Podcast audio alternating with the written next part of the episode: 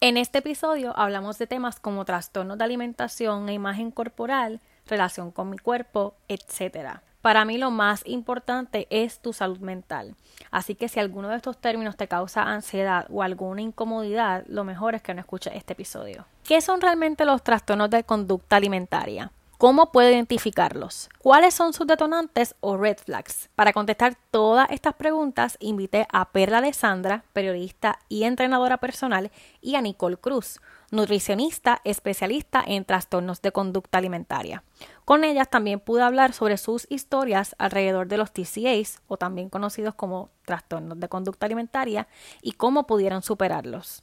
No olvides suscribirte y darle like a este podcast desde tu plataforma favorita e igual, ya tenemos canal de YouTube, así que pasa por allá y suscríbete al canal. Desaprende surge de la necesidad de querer cambiar nuestra realidad. Desaprender es aprender a ser tú sin pretender ser alguien más. Es de construirnos para convertirnos en nuestra versión más honesta. Es aprender nuevas reglas o simplemente dejar de seguirlas y comenzar desde cero. Soy Giovanska Molina y te doy la bienvenida a Desaprende Podcast, un espacio sin filtro donde invito a todo aquel que esté dispuesto a cuestionarse y tener conversaciones incómodas. Ven, siéntate, hay mucho de qué hablar, porque recuerda que siempre está bien volver a comenzar. Bienvenido a otro episodio de Desaprende Podcast. Hoy estoy con dos personas que honestamente admiro muchísimo una la conozco hace mucho tiempo, la otra la conocí hace poquito en redes sociales y esto es un tema que yo creo que es sumamente importante verbalizarlo y, tener estas conversaciones incómodas, porque realmente es de esta forma como podemos desaprender y ese es el punto de este podcast. Así que bienvenido Perla y Nicole. Hola, gracias por tenernos aquí. Quiero comenzar preguntándoles a ti tal vez como nutricionista y como persona también que ha pasado por un trastorno de, conducta de alimentación. ¿Cuál es el factor de un trastorno de, de conducta de alimentación? Yo diría que insatisfacción corporal. Es lo más que he encontrado que cada persona que tú conozcas que haya tenido, que está pasando por un TCA, definitivamente hay una insatisfacción corporal. Sí, yo creo que también es que tienen un patrón de cómo puedo eh, utilizar ciertas reglas o acciones para controlar mi ingesta calórica o quizá también para controlar el ejercicio. Como una tendencia a la perfección, esa búsqueda de cómo Y ahí viene esa insatisfacción de mi cuerpo. Yo digo que en muchas ocasiones esos comentarios pasivos-agresivos que tenemos la mayoría de las ocasiones nuestros familiares, aunque no lo hagan con ese propósito, vamos, porque probablemente ellos lo hagan con el propósito de, de cuidarnos o de querer vernos mejor, pero en muchas ocasiones son comentarios que detonan muchas cosas y la, en su gran mayoría son cosas negativas. ¿Cómo fue el, el caso de, de, ustedes? Bueno, yo creo que desde que yo iba naciendo, yo soy de una familia como latina que tengo muchas caderas. Y ya yo desde mis 6 años 7, mi cuerpo, ¿verdad? Tenía una tendencia a cómo iba a lucir. ¿Qué sucede? Que luego a los 13, a los 12, a mí me apunté, yo estaba en todo, a mí estaba en modelaje, pero me ponen en baile. Y ahí venían los comentarios tanto de mi familia como de mi maestra de baile. Mi maestra de baile me decía cosas como que estás gorda, que si tu cuerpo no puede ser así, las bailarinas no son así. Entonces también tenía, no solamente en este espacio, en mi casa, ay no, es que no te puedes poner esa ropa, se te notan mucho las caderas, no puedes seguir comiendo. Entonces estos comentarios iban creando en mí una idea de que, ok, hay algo malo con mi cuerpo. ¿Qué pasa? Que también si veía la televisión, abrí una revista veía otro tipo de cuerpo y ahí yo me fui internalizando que mi cuerpo no era suficiente. Como que uno criminaliza el cuerpo de uno y es como, o sea, a, esto vine y esto es lo que yo tengo. Y hay algo bien, bien común y es que no se nos educa a que nuestro cuerpo eventualmente va a cambiar. Yo no voy a tener el mismo cuerpo que voy a tener a mis 13, a mis 10 años. Y esto lo veo mucho, por ejemplo, yo tengo un amigo, pues en su etapa de high school, él era extremadamente flaco y ahora sigue siendo una persona que se ve, es saludable, pero no tienes ese cuerpo y ya no lo vas a tener más. Y no se nos educa eso, entonces creamos como estos comportamientos súper tóxicos con nosotros mismos. Entonces, quisiera hablar de eso porque es bien común. Este, este, ¿Dónde encuentro este balance entre estar saludable, a ver ciertas cositas de mi cuerpo que quisiera cambiar que pueden verse como pues normal, a caer en una obsesión con mi cuerpo, con la forma en cómo me alimento, lo que me pongo, lo que consumo. ¿Sabes? Somos una, una sociedad tan informada que ¿dónde está ese balance? ¿Dónde lo podemos encontrar? Yo creo que lo ideal sería como que buscar los profesionales especialistas de cada tema. Si tú quieres, por ejemplo, mejorar tu alimentación, pues claro, puedes leer un libro, ¿verdad? puedes hablar con, con, tus amigas, con tu familia, fine, pero donde tú vas a encontrar la información correcta es con el profesional que está especializado en eso. Así que creo que sería lo ideal porque, por ejemplo, en las redes sociales, que es donde más estamos buscando información, que si en TikTok, que si en Instagram, que si hasta en el mismo Google tú entras a buscar lo que sea y no siempre te aparece la información correcta. En Google tú entras y te va a decir que el limón te va a hacer rebajar. O sea, sí. cuando el limón tuvo esa ese superpower no lo tiene. Así que lo ideal sería como que, ok, yo quiero mejorar este aspecto de mi vida y estar saludable a dónde recurro para hacerlo de la forma correcta. Y, muchas veces ahí fallamos. Yo creo que también es importante que como familias tengamos una conversación en la que podamos deconstruirnos. Y lo que pensábamos que era tradicional se romantizaba, se normalizaba. Lo hablemos, identifiquemos, mira, no me gustas como tú estás hablando sobre mí, sobre mi cuerpo. Si no hacemos eso, yo creo que desde muy niños a los niños los invalidamos. Totalmente. A los niños le decimos, no, tu opinión no vale, pero si un niño te dice, me está afectando lo que me estás diciendo sobre mi cuerpo, tú te vas a, que, a incomodar porque necesitamos conversaciones que sean inteligentes y sobre todo que nos permita construirnos como adultos y, que el niño aprenda que a lo mejor le estábamos haciendo daño. No, y partiendo, partiendo de eso, a los niños se les enseña como cuando el adulto habla, tú callas. Claro. Y cuán agresivo puede ser eso porque no nos, no nos desarrollamos con nuestra voz. Ahora de adulta a mí se me ha hecho bien complicado y bien difícil yo alzar mi voz, porque no se me enseñó a decir que no, no se me enseñó a, decir, mira, si esto no me gusta, yo no lo voy a hacer. Y partiendo de lo que estaba hablando de, la, lo que vemos los niños, hace poco yo vi en redes sociales un río que a mí me explotó la cabeza totalmente porque se enseñaba las princesas de Disney. Y la en su gran mayoría todas tenían una cintura perfecta, un cuerpo perfecto y la villana era la gorda. Contrario.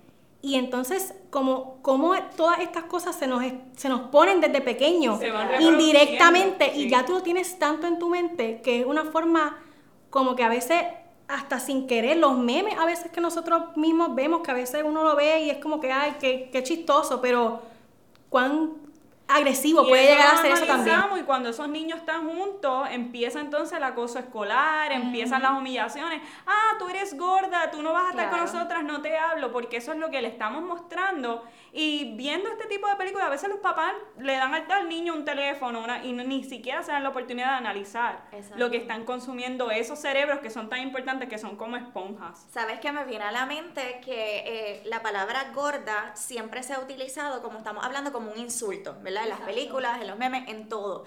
Pero incluso cuando vamos a decirle algo, entre comillas, malo a alguien, cuando somos chiquitos, no sé si recuerdan el come torta tu mamá la gorda. ¿Ves? Como un insulto, como que ya, ya desde bien chiquitos estamos generación tras generación internalizando de que eso es algo que está mal, cuando en realidad es lo más normal del mundo que si tu cuerpo no necesita todo lo que tú estás consumiendo, lo almacene. O sea, no hay nada más normal que engordar y se nos ha metido entre ceja y ceja que es lo peor que nos pudiera suceder. Bueno, hasta para decir nosotros, cuando yo hablo del tema, el tema de diversidad corporal, cuando yo digo un cuerpo gordo, a la gente le incomoda decir cuerpo gordo. O sea, un cuerpo flaco, un cuerpo gordo, porque hemos demonizado este término, igual que pasa con cuando hablamos de cuerpos negros. La gente es como que, y si tú te trastocas es porque tienes gordofobia interna definitivamente. Totalmente, totalmente. Quería como preguntarte en tu caso, yo sé que en tu libro tienes un libro que se llama Amando cada parte de mí, que me, encantó y en muchas ocasiones hasta lloré porque es como, sí, porque realmente hay una parte en la que tocas los diferentes tipos de trastornos de alimentación, que me encantaría hablar de eso ahora, y es como a nosotros también se nos educa sobre, este, sobre estos temas, que me vengo a un flashback totalmente mío en la escuela con un libro abierto, escuchando a la maestra, hablar como, tú sabes, los trastornos de alimentación son estas cosas como anorexia o bulimia o te tienes que ver extremadamente flaca, o todo este tipo de, de cosas que lo vemos bien lejano porque yo creo que vivimos en una sociedad donde podemos tener este tipo de, de conductas, pero si no me veo así, no lo tengo. O, ay, este, no, yo no soy gordofóbico, como estábamos hablando, ay, si yo tengo amigos gordos. O, qué sé yo, ese tipo de, de cosas. Y, y, son cosas bien, bien agresivas y bien perjudiciales.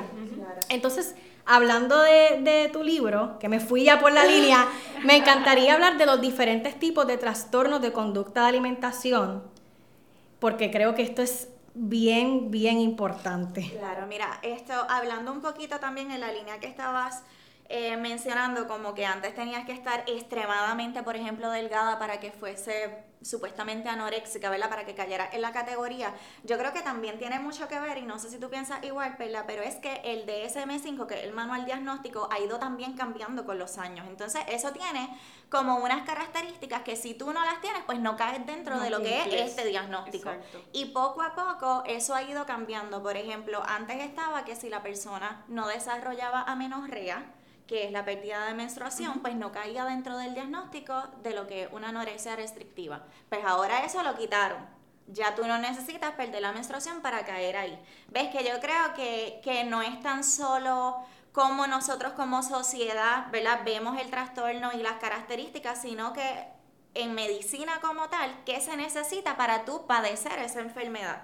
Yo creo que por ahí hay una, una combinación. Definitivo. Y eh, hablando ya de los trastornos, siempre también vemos los más tradicionales, anorexia y bulimia, que la anorexia pues se caracteriza por esta restricción de alimentos y pues uno ve visiblemente muchas veces la pérdida de peso. No todos los casos son así. Y con la bulimia hay un prejuicio porque la bulimia se cree que es una persona gorda que va y se, se auto hace o provoca, ¿verdad? El vómito, pero hay cuerpos de todo tipo que tienen bulimia. Pero también está, y lo puede decir ella como profesional, ortorexia, vigorexia, que son esas personas que entrenan, entrenan, entrenan y cuando se miran en el cuerpo no encuentran eso que, están buscando. ¿Qué es la ortorexia? la ortorexia tiene que ver con la sana alimentación, o sea, se disfraza, ¿verdad? Bajo una sana alimentación y se utiliza en base a muchas dietas tradicionales que hay. Básicamente te obsesionas con que todo lo que tú vayas a consumir tiene que ser lo más sano posible. Exacto, sano. Entonces tú puedes ver estas personas que quizás todo lo quieren orgánico, o sea, todo tiene que ser como que tan y tan y tan específico y tan sano que caes entonces en la enfermedad. Sí, ese patrón obsesivo, ahí ya tú sabes que eso es una enfermedad. Entonces la vigorexia que pasa mucho y va a, ligado también con algo que se utiliza en psicología con la dismorfia corporal, porque no se ven, no, no, no, ese cuerpo que ven no lo satisface, es como, no me gusta. Eh, ¿Cuáles más? Tenemos diabulimia, bulimia, esto, rumiación, tenemos también sadorexia, que es otro tipo de, de trastorno. Droncorexia. Droncorexia. Que son las personas que no comen para beber, o sea, ingerir bebidas alcohólicas. Lo que pasa con estos trastornos es que no están dentro del manual porque no son, diría yo, como tan típicos como lo es los otros, anorexia, bulimia y trastorno por atracón. Yo creo que con el tiempo, a medida que esto sigue avanzando, porque lamentablemente ha habido un aumento bien grande de TCA, mientras más casos hayan, a lo mejor entonces llegaría a estar en el manual. Porque no es que no existan, sí se tratan y sí existen, pero entonces no están dentro de ese manual diagnóstico. Hace poco yo vi un documental que hablaba sobre por qué las dietas no funcionan.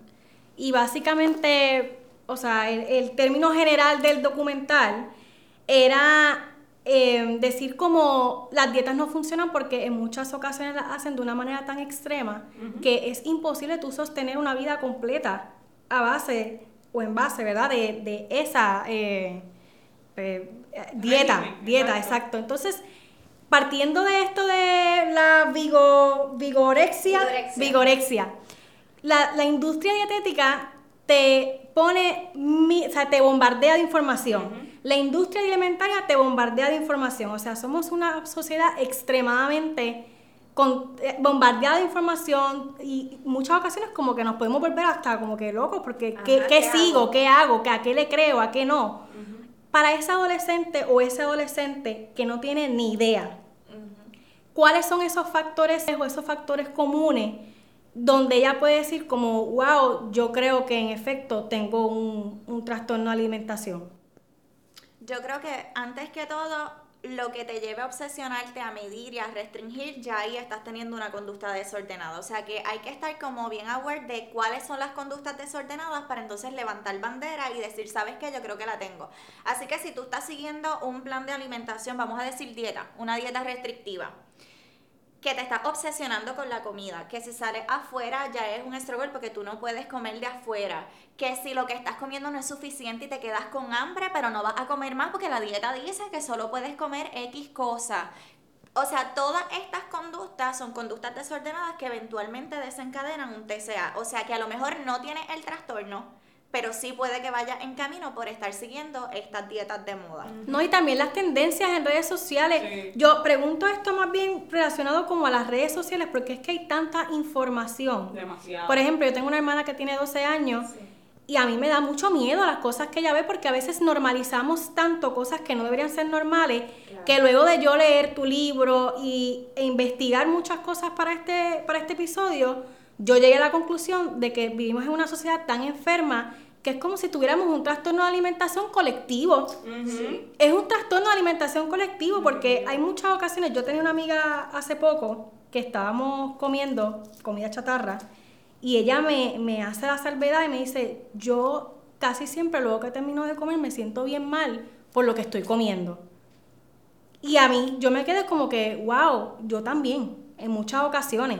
Sabes que hay ciertas cositas que no, como tenemos tanta esa información y tanto bombardeo y tanta perfección en redes sociales y cuán importante es uno eh, terminar de entender que lo que ves en redes sociales, por favor, personas que nos están escuchando, lo que ven en redes sociales no es la norma, no es la realidad, no es, o sea, no es lo que es, punto, no es un cuerpo regular, normal. Ahí está la persona que obviamente tiene una genética sumamente flaca como lo fui yo yo, por ejemplo, en mi caso a mí me hicieron bullying porque yo todo el, toda mi vida fui flaca al extremo. O sea, súper, súper flaca, súper flaca. De que yo llegué a ser size doble cero por mucho tiempo. Y no, no llegaba a pesar más de 100 libras. Pero no era algo que estaba en mí y yo comía regularmente. Gracias a Dios nunca me obsesioné, ¿verdad? Con, como con mi cuerpo. Pero sí, sí puede llegar a, a tener un factor bien tú sabes, bien preocupante. Y yo creo que es bien importante también que muchas veces hablamos de alimentación saludable, que es tan importante. Hay dos industrias peleándose, la de la alimentación saludable y la comida chatarra, porque sabemos que la comida más chatarra es mucho más barata. El capitalismo es su máximo Claro, es mucho más barata y pues uno se pone a pensar, pero ¿qué sucede? Que cuando no involucramos a los profesionales de la dietética y la nutrición a estos temas, ocurren estas cosas, ¿verdad? Tan violentas, violentas para la salud mental y el bienestar en general de las personas. Yo creo que es bien importante que a la conversación de todo, desde la medicina, se involucren estos profesionales porque para algo estudian. Y sobre todo entender que cuando uno come intuitivamente, que en mi caso yo tuve anorexia, yo no comía nada de carbohidratos. Yo empecé a eliminar, yo no comía papa, yo no comía fruta, pues yo decía, eso me va a engordar. Pero si no, no entendemos, no, no, tenemos este conocimiento de cuál es la función de un carbohidrato, cuál es la función de una, de una proteína, de los lípidos. O sea, si no tenemos esta educación desde las escuelas, vamos entonces a rayar en conductas que son extremas. Y yo creo que cuando uno está en paz consigo mismo y su, mira, yo comiendo saludable, yo me puedo comer ahora, yo antes no comía pan, nada. Y yo siento una paz porque digo, estoy comiendo para nutrirme no para tener un cuerpo perfecto, es para nutrirme, porque yo sé que cada componente, cada vitamina, cada tiene una función en mi cuerpo. Y cuando entendamos eso desde muy niños, que nos hablen cómo la nutrición tiene un efecto positivo en nosotros, no vamos a estar como que dando esta pelea ante industria, porque si hay una industria que se está lucrando de esto y por eso vemos tasas de enfermedades que están relacionadas al, ¿verdad? al peso, a la obesidad, pero si no tenemos un balance y no encontramos cómo hablar correctamente de nutrición, vamos a seguir rayando en esto. Y al final, cuando como tenemos el concepto de que trastorno alimentario es exclusivamente de, digestión y comida, al final no vemos que estamos hablando de conductas que trastocan la salud mental. Claro. Ah, que a mí me, me, gustaría añadir que, porque por ejemplo, nosotras en la conversación, ¿verdad? Que estamos teniendo aquí normal, por ejemplo, mencionamos comida chatarra, porque es normal que desde pequeño se nos ha enseñado eso también, y lo decimos automáticamente. Pero ¿qué pasa? Que cuando hablamos de los trastornos alimentarios, que es condición mental, si tú me estás hablando de esa comida chatarra, yo me voy a sentir como basura cuando yo me la coma, porque es que estoy pensando que es una comida chatarra. So, a mí me gusta, por ejemplo, llevar a mis pacientes y cuando llevo el mensaje de nutrición de que no hay un alimento bueno, un alimento malo. Hay alimentos que tienen más nutrientes y más beneficios que otros. Claro. Eso es, eso lo sabemos, pero no te puedes sentir mal cuando tú te comas esos otros alimentos que la sociedad, ¿verdad?, ha estipulado que son malos o chatarra, porque entonces ¿Qué es más importante, la salud física o la salud mental? O sea, hay que tener un balance en las dos cosas. Y a mí me pasa como entrenadora, yo que tuve anorexia y bulimia, trato de que mis acciones, porque yo no soy nutricionista licenciada y se supone en Puerto Rico, por ley, tú no puedes hacerle una dieta si no hay una nutricionista involucrada o un nutricionista. Pues yo lo que hago es, para no caer en esto, porque esto no a mí no me corresponde, yo les pregunto, mira, ¿qué comiste? Para saber. Y trato de que mis acciones, porque sería lo más violento del mundo, que no rayen en un detonante de un trastorno alimentario. Porque que una persona me diga, comí papas fritas, yo le digo, contra, pero las hiciste tú, las compraste afuera para yo tener una idea. Porque si yo le digo, ay, no te comas eso, eso es carbohidrato, ahí yo estoy creando un detonante de, tú no puedes comer eso. Exacto. O sea, son esas pequeñas hasta nuestras conversaciones diarias. Sí. Wow, y me dice eso y ¿cuántos entrenadores pudieron haber fomentado sin querer? Vamos, sin querer queriendo, porque es que está tan, como dije, está tan y tan en nuestra psique, en nuestra mente, desde que nacemos, lo que vemos. Yo creo que antes de hablar ya tenemos todo esto, porque es lo que vemos a diario, lamentablemente. Y es como, de verdad, ustedes me hablan y yo me quedo como que Oh my God. Es que es bien triste. Y eso pasa con la fisiculturista. La industria del fisiculturismo es de las industrias más violentas. Cuando a mí llega y me dice, mira tú, yo no trabajo con fisiculturistas y no trabajo con personas que de antemano vayan odiando su cuerpo. Se los digo así, yo no trabajo. Si tú estás buscando que yo te convierta en. Es, yo no soy la persona indicada. Discúlpame, pero yo no trabajo en eso porque sé cómo, más allá del entrenamiento que es verdad físico, como las ideas nocivas que se imponen, porque ellos se autoimponen, los entrenadores no están capacitados para la nutrición. La nutrición que a nosotros nos enseñan es un curso y básico. Yo tuve que tomar una certificación de nutrición basada en planta aparte en la Universidad de Cornell de Nueva York. Pero son entrenadores que van al departamento de recreación y deporte, y lo digo claramente, toman un curso de dos horas y ya se creen y qué le dicen a los fisiculturistas.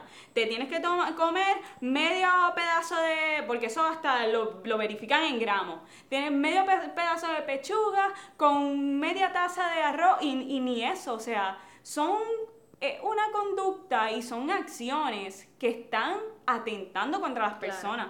El entrenamiento físico y la industria de la actitud física tiene mucho. Tú como tienes un cliente, así mismo lo puedes asesinar. Y no tiene que ser necesariamente el entrenamiento, es con las conductas que tú le estás fomentando y lo que pro, ¿verdad? estás promoviendo como entrenador. Tú sabes qué es lo que pasa, que yo pienso en nutrición sucede igual y es que tú nunca sabes quién va a desarrollar un trastorno alimentario y tú no te vas a sentar, por ejemplo, si eres entrenador personal, a hacerle una prueba de si puede o no desarrollar un trastorno alimentario porque eso le toca al psicólogo o al psiquiatra, ¿verdad? No vamos a hacer eso con cada persona, hay que ser bien cuidadosos porque, por ejemplo, yo como nutricionista, yo siempre digo, ok, tú quieres controlar el peso, etcétera, que sepas que yo trabajo en conductas, yo no, yo no te voy a llevar a que tú disminuyas el peso con una dieta restrictiva, no vas a recibir un menú con porciones, con calorías, porque yo sé que eso lo que crea es obsesión. Y como yo no te conozco, yo no sé si eso pueda detonar en ti un trastorno alimentario que ha sucedido, porque tengo pacientes que les ha pasado. Entonces es como que no importa el trabajo que cada cual realice, desde donde yo estoy desde mi posición, ¿qué yo puedo hacer para evitar entonces que esta persona caiga en X enfermedad? A mí me ha pasado, yo le he dicho a, a, a clientes míos, yo iba a decir pacientes, yo le digo a clientes míos y hace poco lo hice con una persona que conozco también personalmente y de antemano ya me había dicho que tenía trastornos alimentarios, en cierta manera me expresó un momento, mira, tú a veces me estás pidiendo lo que como y no me está haciendo bien y yo le dije, ¿sabes qué? Con todo mi dolor te voy a decir, vamos a hacer algo. Este dinero que tú estás invirtiendo en mí, vamos a invertirlo en un psicólogo. Cuando tú estés bien, vamos a combinarlo todo, pero si tú no estás bien psicológicamente, yo no puedo hacer de mi parte. Porque cualquier cosa que yo te diga, y aunque yo no lo quiera hacer con eso, tu cerebro lo va a interpretar de otra forma y yo no quiero que tú... Y afortunadamente ella ahora mismo, que se va a casar, eh, está, está con dos psicólogos y me dice, mira, me está yendo súper bien porque ella no identificaba que su trastorno había regresado, ya lo tenía desde jovencita. Y ahora sale de la universidad y lo identifica. Y yo le dije, mira, discúlpame si yo hice algo, pero yo no puedo ser tu entrenador en este momento, yo necesito que tú sanes emocionalmente. Y hablando de esto de, los psicólogos, no me quiero ir tanto de, la línea y esto es tema para otro episodio, es importante también normalizar de que ir al psicólogo no necesariamente de una vas a encontrar a esa persona, tienes que hacer clic y, y, es un proceso, es un proceso porque en muchas ocasiones tenemos como profesionales de la salud, entre comillas, que lo mismo pasa con la, con la nutrición, que quiero entrar en, ese tema ahora, que son hasta más violentos que... Bueno, en mi libro, yo en mi libro cuando lo escribí, ahora que estoy con otra psicóloga, yo, yo me arrepiento de esa parte que yo dije que a mí nadie me ayudó, porque yo fui a una psicóloga y ella lo que me hizo fue darme unas lecturas, porque yo estaba bien, y yo dije, ¿cómo ella termina eso? Yo que me estoy muriendo internamente, que una persona, un médico generalista me dijo, tú no estás bien. Ella me lo dijo, tú tienes que buscar ayuda porque tú estás viniendo todos los días, me estás bajando cuatro libras por día, esto no es normal. Entonces voy donde la psicóloga y ella me dice, te voy a dar una lectura. Y yo en mi libro, cuando lo escribí, yo puse desde esa perspectiva. Ahora que estoy también trabajando temas de salud mental para la revista, me doy cuenta que no todos los profesionales son así, pero hay que tener mucho cuidado con los profesionales de todas las áreas, entrenadores, psicólogos, que eso es bien importante también. O sea, a veces, y hay algunos que tienen unas creencias previas que las quieren involucrar en su práctica y eso es súper claro, que hay unos secos también, hay unos secos y me ha pasado con pacientes que me cuentan de la terapia psicológica y me dicen, mira, es que fui allá y ella me dijo que, que eso se me quita comiendo. Se te quita el trastorno comiendo, o sea, es así de simple, porque si fuese así de simple ya, o sea, no sucede. Tengo otras que me dicen, no, que me dijo que yo me veo muy bien, que ya quisiera ella verse como yo. Error.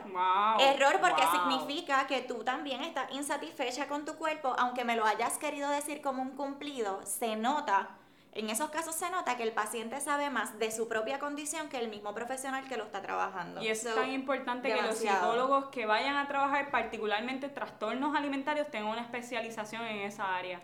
Porque en Puerto Rico solamente ahora mismo, ahora en el 2022, porque te digo cuando yo tuve anorexia y bulimia para el 2014-15, ni una clínica especializada. En Puerto Rico solamente hay una clínica especializada y como dos a tres entidades que se dedican particularmente con una de ellas ANDA, que es la Asociación de Desórdenes Alimentarios, que se preocupan particularmente por este tema, pero aquí tú no es que cualquiera tú digas, vete, búscate ayuda profesional porque no saben manejar un trastorno alimentario. Puede salir peor de lo que... Uy, sí. en este caso de los, de los trastornos de alimentación, este, de la nutrición, yo sé que lo que te llevó a, la nutrición fue que también tu, tu, historia, que quiero que me hables un poquito de eso, pero también me gustaría que me dijeras cuáles son esos red flags de un nutricionista, ¿sabes? Como decir, ok, este nutricionista no está apto para este tipo de, trabajar en un trastorno. Está bueno, quiero escuchar. Y yo acá. sí, porque es que hay... No hay, se piquen, no se piquen. Por favor, pero es que sucede, I mean, sucede demasiado. Sí, sí, pues mira, yo comencé trastorno alimentario como a los 14 años. Yo era extremadamente delgada, tal y como tú mencionas. Entonces, me recuerdo que el elemental a mí me gustaba que si actuar, que si bailar, que si cantar. Cada vez que había, qué sé yo, una lectura, ya estaba yo con el micrófono. Era como bien extrovertida y todo eso me encantaba. ¿Qué pasa? Que cuando voy saliendo de octavo grado, pues, ¿verdad? Me bajó la menstruación y mi cuerpo yo siento que cambió así. O sea, pero es que de la noche a la mañana yo me miré al espejo y no me reconocía pasé de ser doble cero a 6-3 de pantalón, a, tú sabes, era como que no me gustaba. Y ahí fue que yo empecé entonces como a jugar, por así decirlo, con los trastornos, porque nunca caí en uno en específico, sino que pues yo intentaba esto, no me funcionaba, pues restringía, no me funcionaba porque terminaba entonces teniendo un atracón, entonces hacía otra cosa, ¿ves? Era como que, pero en ese jueguito estuve casi cuatro años, tres años y pico, entre un parcial, psiquiatra, como tres nutricionistas. ¿Qué pasa? Que cuando me topo con los nutricionistas, que yo sé que hicieron lo mejor que pudieron, ¿verdad? Con el conocimiento que tenían en ese momento, pero me entregaban este menú con las seis comidas, tres comidas, tres meriendas, y yo lo que hacía era romper a llorar allí porque que yo no estaba preparada para eso. Entonces, al final de todo, yo dije, ¿sabes qué? Yo voy a, yo voy a estudiar nutrición, no porque quiera ser específicamente, o sea, solo nutricionista, sino porque me quiero especializar en TCA. Como que cuando una persona tenga el trastorno, yo quiero ser esa nutricionista que lo entiende, que está ahí, que le puede dar como que otra herramienta. So, esa fue la, la razón principal por lo que lo hice. ¿Y cuáles son como esos red flags de, o, o, tal vez cuando digo red flags no lo digo en el sentido de que lo hacen agrede, pero como Claro. dije, como esto es un tema tan tabú todavía, no se habla y como dijimos anteriormente, se normaliza tanto Claro. Como este tipo de, lamentablemente, trastorno de alimentación con nuestro Sí. cuerpo, con comer sano, que pienso que los nutricionistas, muchos de ellos no necesariamente lo hacen Ajá. de una forma como de agrede o a propósito, pero no tienen ese, ese tacto Sí. tan delicado que deberían tener con, un tra- con una Exacto. persona que sufra de un TCA. Sí, yo creo que hay que estar bien pendiente, ¿verdad? Y tener, tener en mente que, como hablábamos ahorita, la preparación de nosotros los nutricionistas dietistas es básicamente esta persona cómo la pongo a bajar de peso y aquella persona tiene una condición, ¿qué yo hago para ayudarlo, ¿verdad? Con la alimentación en cuanto a esa condición y muy poco se toca de prevención, etcétera. De los trastornos alimentarios ni se diga. O sea, es que ni una clase. Es como que mencionamos el temita y se acabó. Así que hay que cuando tienes un trastorno alimentario o cuando tú estás, eh, ¿cómo te digo? Como que te estás dando cuenta que estás ahí como que struggling con algo de la alimentación, tienes que buscar esos dietistas que primero que son licenciados, o sea, que tienen su licencia Muy para trabajar aquí o en Estados Unidos. Y lo otro, que sean como, o sea, bien amplios con la diversidad corporal. Es como que tienen que estar con eso bien presente Sí. eh, no pueden ser pesocentristas. O sea, es decir, si aquí me llega una persona con X índice de masa corporal versus esta otra persona con otro índice de masa corporal, mi forma de trabajarlo va a ser prácticamente igual. ¿Por qué? Porque no me estoy pasando en el peso. Lo que yo quiero es lograr otras cosas. Vamos a lograr salud enfocándonos en otras cosas que no sean el peso. En cuanto a, por ejemplo, los menús, casi todos los nutricionistas pues damos un menú con unas calorías, etcétera. Si tú estás ahí rozando con un trastorno alimentario o ya lo tienes, eso lo que va a causar es más obsesión. Así que esos son los pequeños detalles, ¿verdad? Que hay que ir buscando y lamentablemente eso tú no lo sabes hasta que llegas con el dietista, ¿verdad? Y te atiendes con esa persona, a menos que sea, por ejemplo, como en mi caso y como otras colegas que también hasta en sus redes sociales lo ponen, como que no soy pesocentrista o me gusta la diversidad corporal o hago esto así, así. Es un poquito tricky. Encontrar ese nutricionista a veces se torna en algo como encontrar al psicólogo. Con Sí. cuál hago el clic y cuál me está ofreciendo entonces herramientas que no hagan que yo caiga más duro con el TCA. Y desafortunadamente ante la carencia o que, que hayan tantos especialistas, Sí. particularmente de nutricionistas y psicólogos, a veces la tarea es complicada. Sí. O sea, tú quieres buscarlo, pero no hay muchos que se especialicen. Y por eso es que hay que hablar del tema para que empecemos a darnos cuenta de que los trastornos alimentarios son problemas de la salud mental que hay que atacar de fondo y no es algo que recordemos de vez en cuando. Porque si ahora mismo vamos a la prensa, vamos a cualquier lugar, no se habla de trastorno alimentario hasta que alguien se muere. O, o sea, es algo que me parece que es tan irresponsable, por ejemplo, yo que soy periodista, como medios, que ni siquiera toquemos el tema porque lo recordamos de vez en cuando. Sí, cuando sale algo en redes sociales, cuando muere alguien Sí. o cuando pasa algo extremo Claro. y eso es... Pero, está- pero vemos la publicidad de- del alcohol y que fomenta también el, el fumar y todo esto. No bueno. solo eso, y verdad, y lo digo con mucho respeto y que estamos aquí en confianza, pero en muchas ocasiones cuando tú ves nutricionistas en los medios dando recomendaciones son dietas restrictivas o quizás no dietas restrictivas, pero va todo dirigido a control de peso. O ponen entrenadores a que te den un segmento en, un- en la televisión. No, es que no puedes comer carbohidratos después de las 6. Ahí ya. Dios mío, Sí. eso es típico. A mí, a mí alguien me dijo una vez, ay, no, es que tú no puedes comer guineo después de las 6. Pues mira, me lo y tú como. a las 5 y 59, ¿puedo? No, y ajá. No, y O mira, casu- casualmente, antes de yo venir para acá, mi abuela estaba viendo Discovery Channel. Y estaban dando un programa de las personas que sufren de obesidad extrema. Mórbida, sí. Mórbida, ajá. Y las ponía, o sea, yo a veces veo esos programas y yo digo como, ¿por qué hacen ese tipo de...? Bueno, The Biggest Loser fue una... Esa fue fue- una... Y una ojo, ojo con esto, no lo digo, no lo digo en el sentido, porque yo pienso que debería haber representación, pero representaciones sanas en los medios de comunicación. claro. Porque para mí es súper agresivo hacer un, un show como este, Demonizando. de, demonizando, exacto, demonizando a la- eh, las personas obesas, poniéndolos ahí a llorar, a hacer dietas extremas, o sea, lo utilizan y eso está súper mal. ¿Y sabes qué es lo Y lo peor? triste es que lo normalizan. Sa- ¿Sabes lo que es lo peor? Que cuando uno trata de hablar de diversidad corporal y de hablar de por qué esto no está bien, a ti te, te, te dicen, no, es que tú fomentas o promueves la obesidad. Rápido, esa es la, yo creo que esa es la carta más fácil que es para que la gente quiera callarte en un tema. Y eso está muy mal, o sea, raya nuevamente en el utilizar nuestra gordofobia basado en la idea de que la obesidad, de que promueves que tienes que ser así, que tiene, no, o sea, hay que hablar de este tema y pasa con muchos profesionales de la salud. A veces yo estoy haciendo entrevistas y yo digo, ok, no te metas en la historia, que eso a ti no te, tú, deja de pelear. No, que es que, es las personas obesas, que si esto, y yo, ok, podemos hablar de nutrición, pero no me vengas a decir o me vengas a justificar que tal situación pasó porque la persona es obesa. Porque hay personas que son gordas, son cuerpos gordos y están más sanos que la mayoría de los Que- doctores. Eso mismo, eso mismo. Que la mayoría de los doctores, porque hay doctores que ni siquiera hacen sus tres comidas al día por lo ajetreado que es su agenda. Totalmente. Tú sabes que a mí me choca mucho que la salud de cada cual debería ser individual. O sea, estamos hablando de este tema porque ya ha llegado a unos niveles, ¿verdad? Los trastornos alimentarios y todo este tema de la gordofobia, que, ¿verdad? que está como parte del activismo, etcétera. Pero es que esto no tendría ni que ser necesario.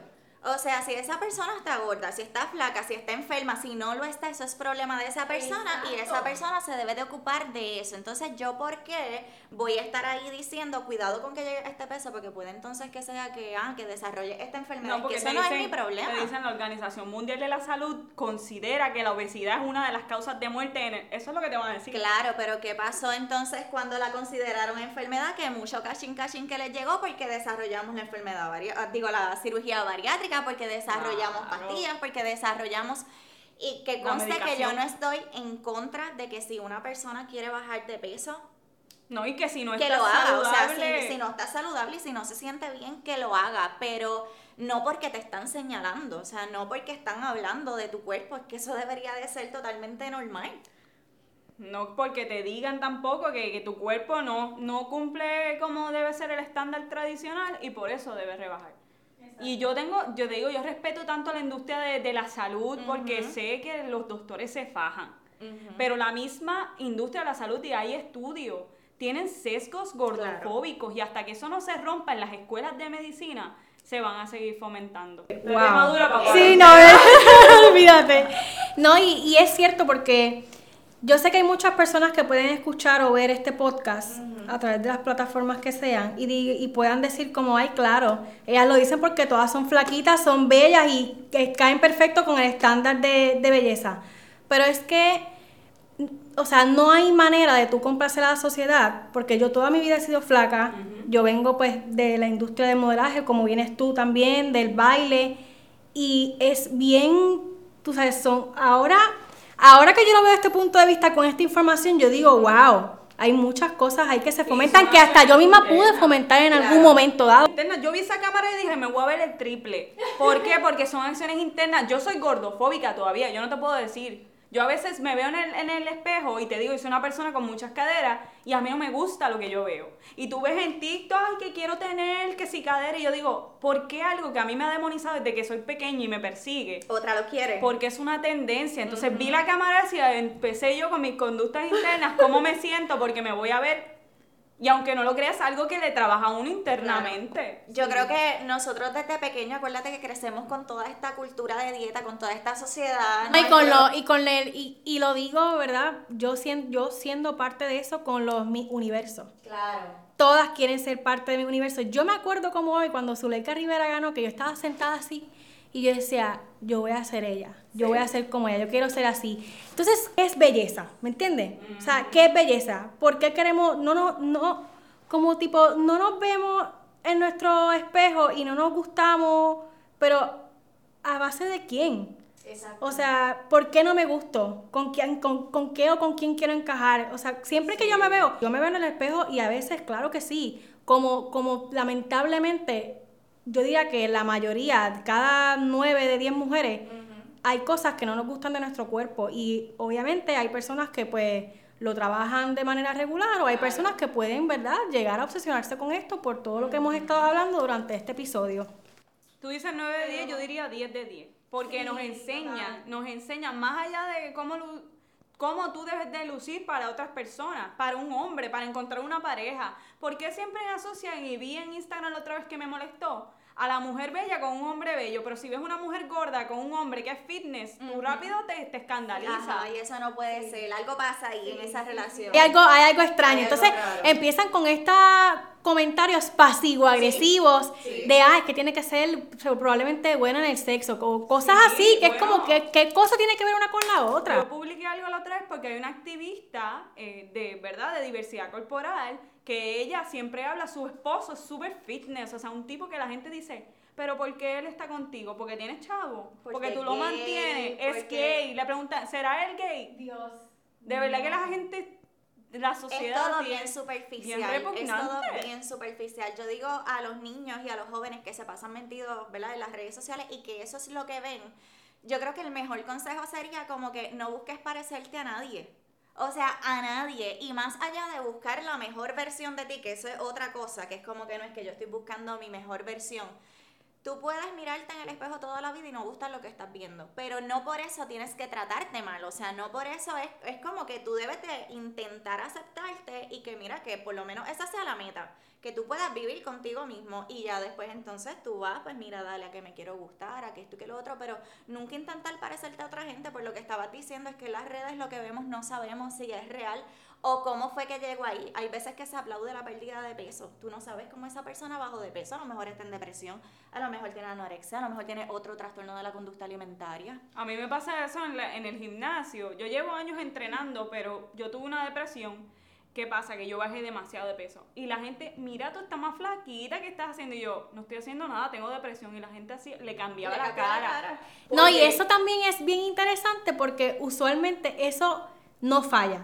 Siempre que vemos a alguien que no vemos hace tiempo o whatever, lo primero que hacemos es un comentario de su cuerpo. Ni me saluda. Qué flaca tú estás, qué bella tú estás, pero tienes más caderita, pero estás un poquito más gordita. ¿Por qué lo primero que tenemos que ver en una persona es su físico? Cuando nosotros, que lo haces referencia en tu libro que me encantó, si, eh, no me sé la, la cita exacta, pero dices como somos más que nuestro físico. Sí, somos nuestras posturas, nuestras ideas, cómo tú eres con las personas, porque tú puedes ser la persona más bella del mundo y ser, o sea, físicamente bello, pero por dentro ser la peor persona, la que más maltrata a las personas, antiderechos. Así de qué vale siempre hablar de físico si ni siquiera te das la oportunidad de conocer a esa persona. Hay algo también bien bonito que lo satanizamos totalmente y es que yo soy mi, mi vulnerabilidad también yo soy mi debilidad. Yo tengo que también normalizar de que yo no todo el tiempo voy a estar bien, que no todo el tiempo me voy a gustar. Porque hay unos días que yo me levanto y yo digo, me, me beso y me amo. Pero hay otros días que no. Hay otros días que yo digo, ay Dios mío, quisiera cambiar mi seno, mis tetas, aquello, lo otro. ¿Sabes? son, son cosas que uno tiene que normalizar, que no todo el tiempo uno va a estar en, en este super self-love y eso también está bien. Y si tú como normalizas eso el día de que tú te sientas mal, como decir, ok, esto va a pasar, esto no va a ser para siempre. ¿Qué puedo hacer yo hoy para canalizar esta emoción? Y, y ese también es el propósito de, este podcast, como yo, yo vulnerabilizarme y decir, ¿sabes qué? Yo pasé por esto y esto y esto y esto, tengo una historia bien fuerte, pero al final del día, ¿cómo la voy a canalizar? Compartiendo mi historia para que la gente se pueda sentir identificada. Bello. Pues eso es lo que voy a hacer. Y obviamente ese es el propósito de que ustedes también estén aquí porque yo creo que mientras más tengamos estas conversaciones en la mesa, que son incomodísimas, claro que sí, porque no todo el mundo está dispuesto a desaprender. No todo el mundo está dispuesto a decir, wow, yo soy gordofóbico. Porque en muchas ocasiones, hasta en mi misma familia, yo la escucho hablar de, de size de camisa, de ciertas, como que, ay, Dios mío, ya soy size large. Y, y es como, está siendo gordofóbico. Ujú. Pero probablemente si le digo, me va a decir, pero yo no soy gordofóbico porque es que yo tengo amigos que son, que son gordos. Y vuelvo y, y hablo de estas cosas y no quiero que suene que estoy sana- satanizando la gordofobia, pero es que quiero educar y que podamos poner nuestro granito de arena en que el peso no debe ser un denominador de qué está bien o qué está mal. Porque yo, hay personas que yo estoy segura que no tienen mi mismo peso y son mil veces más saludables que yo, como hemos eh, estado hablando durante, durante esta conversación.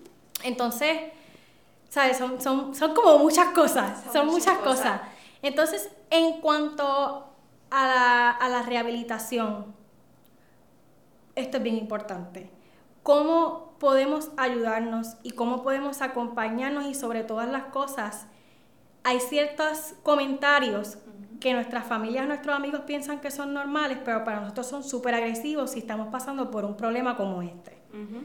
¿Cómo le dirían ustedes tal vez a esa mamá que está escuchando, a esa hermana?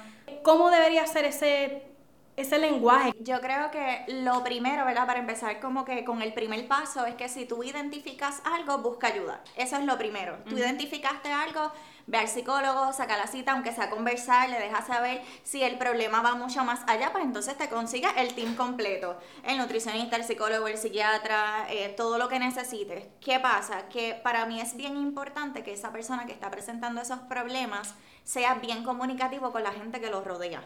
Es como que yo estoy pasando por esta situación y esto es algo serio yo necesito que ustedes sepan que esto, esto y esto me hace daño, aunque ustedes lo vean normal. Y entonces esa comunicación es lo único que va a permitir que esas personas no metan la pata y lo digo entre comillas porque a lo mejor ellos no saben que te están causando ese daño porque ya para ellos es algo súper normal. ¿Qué pasa? Si eso no funciona, yo pienso, ¿verdad? Y lo he visto en mis pacientes, que en ocasiones es necesario alejarse es necesario alejarse de esa amiga que siempre está haciendo dietas, que siempre está hablando de que está insatisfecha con su cuerpo, eh, de ese novio que quizás te critica cuando te desnudas. Y Aprender porque- a priorizarse uno. Claro, Claro. tienes que ponerte tú como que sabes que Poner límite. Definitivo, eso es, poner los límites y no tener miedo a hacerlo, porque usualmente tenemos miedo a esa confrontación, pero es bien necesario que tú des el primer paso, que lo dejes saber y que si es necesario, pues entonces lo digas a sí mismo. ¿Y cómo, cómo es ese proceso de recuperación? ¿Se puede uno curar completamente de un trastorno de alimentación? Porque yo siento que hasta cierto punto, que fue como estábamos hablando antes de grabar, siempre hay una herida. Claro, y sabes que no se escoge ni el trastorno alimentario, ni se escoge el haber sido delgada, ni se escoge el ser Nada. gordo. Exacto. O sea, a veces creemos que siempre, siempre, siempre mo- podemos manipular el peso y no siempre así. Hay tantos, pero tantos factores que van a influir en cuál es tu peso que honestamente es como que, que tú me digas a mí que yo tengo el peso que peso porque yo escogí tenerlo, no es del todo cierto, lamentablemente. Entonces, en cuanto a la recuperación, sí es posible, 100%. Hay casos que no se llegan a recuperar, o sea, eso está en estudio y todo. Pero lo que pasa es que para que tú te recuperes se tienen que dar una serie de cosas. Ponte que tú te recuperaste en un año, pero la otra persona tardó cinco años en recuperarse y todo el tiempo es así. Perla puede hablar de eso. Todo el tiempo es un sub y baja. Y hay cosas como tú mencionas que se nos van a quedar por el resto de la vida. Quizás porque son parte de ti, de tu esencia, o quizás porque las hiciste por tanto tiempo que ya, ya es parte de ti. Ya es como que tienes que aprender a vivir con eso sin que te afecte a tu, sal- a tu salud mental y física. Pero definitivamente sí hay, es posible una recuperación. Lo ideal y para que sea un poco más rápido es tener los profesionales adecuados. No tenemos tiempo para más, pero el propósito de, de este episodio yo creo que definitivamente se cumplió. Y es- el punto es desaprender y sobre todo, ya lo he dicho mil veces en esta, esta palabra, pero es que es necesario y quiero que, que se le quede a esa persona que nos está escuchando desde donde sea. Y yo creo que si cre- que queremos una sociedad más inclusiva, una sociedad que, que realmente tenga justicia social, es importante de, de construirnos, desaprender y todo lo que sea de sacar. ¿Dónde podemos conseguirlas en sus redes sociales? Bueno, a mí como algo más que comida.pr, ese es el Instagram, así mismo el email, algo más que comida arroba sohomail.com. Eso está más difícil. Algo más que comida.pr. A mí me pueden encontrar en mi página web perlalesandra.com. Ahí está la sección de compras para el libro. Y también en mis redes sociales como Perlalesandra. Mi nombre está complicado, así que doble S, no X. Mil gracias por estar aquí. Las admiro demasiado y sobre todas las cosas les doy las gracias por, por compartir este espacio conmigo y sobre todas las cosas por compartir su historia con tantas personas que yo sé que el mensaje va a llegar.